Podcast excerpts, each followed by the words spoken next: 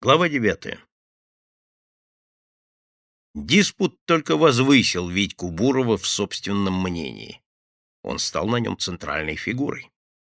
Он и шел в клуб в расчете, что о нем заговорят, а если нет, то он выкинет такое, чтобы заговорили. В своей обычной расслабленной позе Витька сидел во дворе на пустом деревянном ящике позади первого корпуса в узком проходе между стеной дома и забором. Рядом на асфальте сидели Шныра, Фургон и Белка. У угла на стреме стоял паштет. Было утро, не самое раннее, часов десять, воскресенье. Паштет махнул рукой. Все в порядке. Витька лениво привстал, потянулся, даже зевнул, поднял белку, она встала ему на плечи и проскользнула в форточку. Витька опустился на ящик, принял прежнюю позу, Шныра и фургон не сделали ни одного движения. Паштет был на посту. Все совершилось молниеносно, никто не заметил.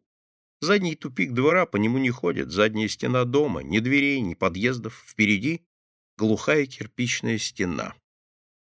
Белка очутилась в пустом фойе кинотеатра «Арбатский Арс». На стенах висели афиши, рекламы, фотографии из кинофильмов. У стены возвышалась буфетная стойка под круглым стеклом. Белка отодвинула дверцу. Скрип не смутил ее. Кинотеатр заперт снаружи. Проверено. Она сняла с прилавка пять бутылок лимонада, пирожные, конфеты, бутерброды, сложила в мешок, вернулась к окну, поскребла стекло. Витька снова так же неторопливо поднялся, протянул руку, взял мешок, помог Белке вылезти из окна. Белка схватила мешок и скрылась с ним в подъезде черного хода.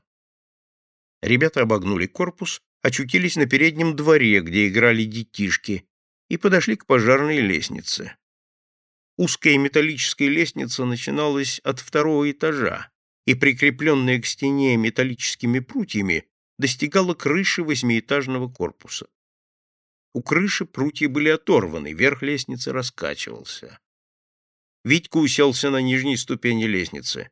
— Куда забрался? Места тебе другого нет, — недовольно заметила дворничиха. — Сидеть нельзя. — Нельзя, слазь! Витька потянул носом воздух. — Мне кислород нужен. Кислороду не хватает. Он поднялся еще на две ступеньки, снова потянул носом. — Хороший кислород, первый сорт. Доиграешься, Витька? Дворничиха ушла со своей метлой.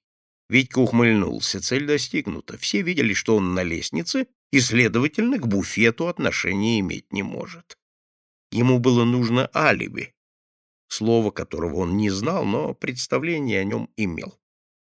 Шныра, паштет и фургон, задрав головы, смотрели, как Витька поднимается по лестнице. Достигнув четвертого этажа, Витька свесился и заглянул в открытое окно.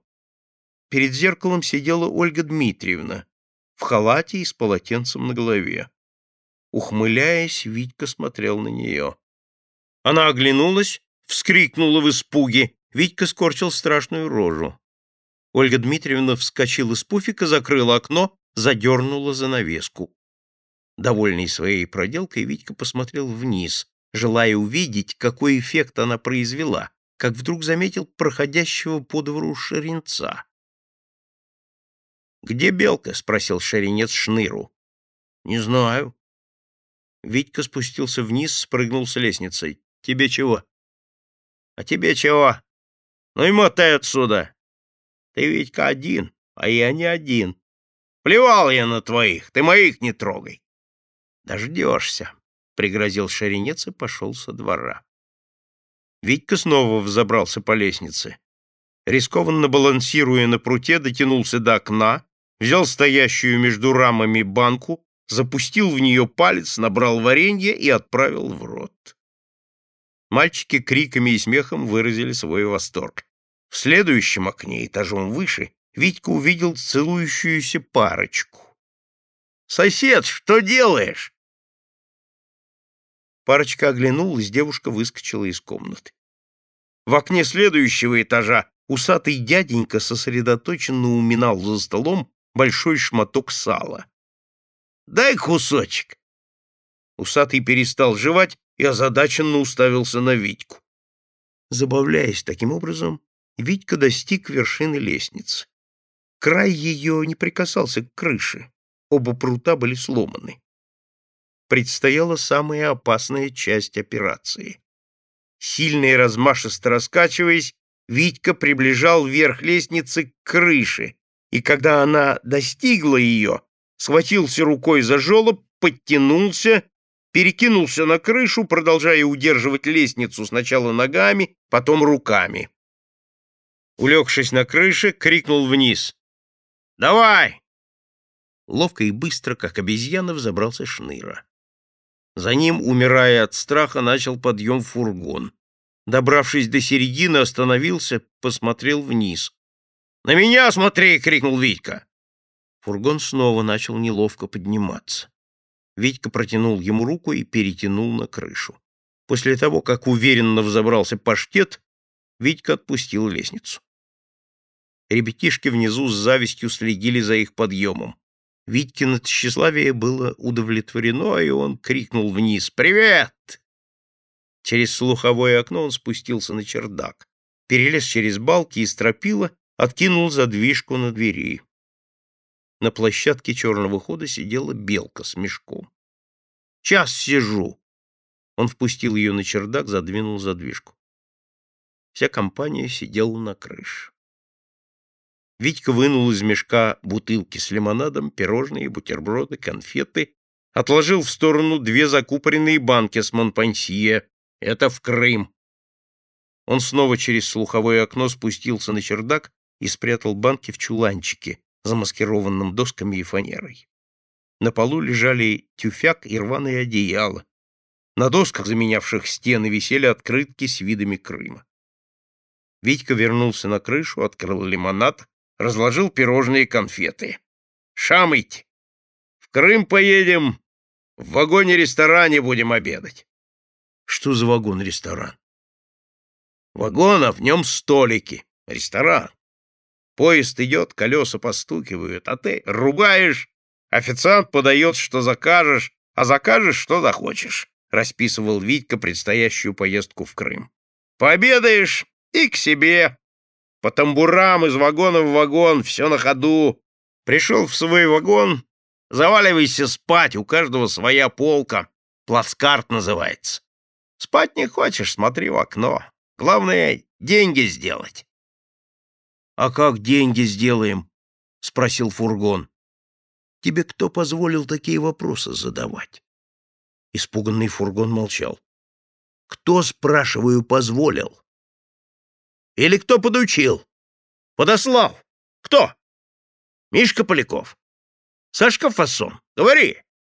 А то сброшу с крыши. Арцы в воду концы. Он просто так спросил, вступился Шныра. Заткнись. Если кто насчет Крыма натреплется, голову оторву. — А чё трепаться? — возразил Шныра. — Думаешь, не знают? Знают. — Откуда? — Кто сказал? — Да брось ты. Сам сколько раз говорил Крым, Крым. — А хорошо в Крыму? — спросила Белка, предупреждая ссору. Ее наивную дипломатию поддержал паштет. Спрашивает. — Все в Крым едут, было бы плохо не ездили. Там море кругом. — Всесоюзная здравница называется, — добавил Шныра.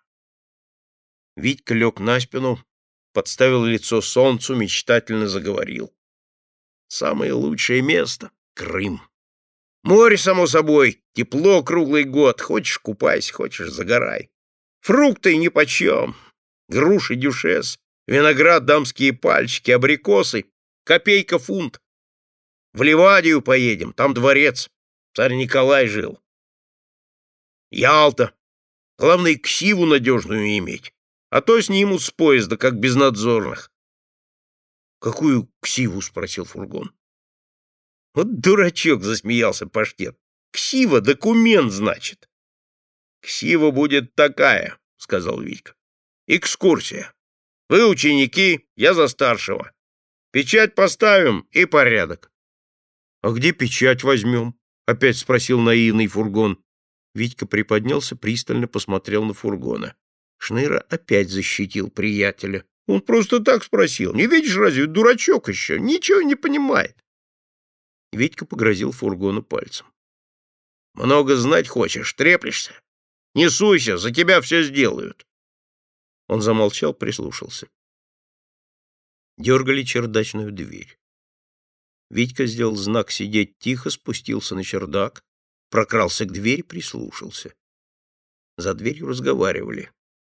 Витька узнал голоса Миши и Генки. Кто-то запер дверь, управдом, что ли? Замка нет, изнутри заперта. Пойдем со двора. Было слышно, как они спускаются по лестнице. Витька вернулся на крышу, лег на спину. Мишка с Генкой убрались.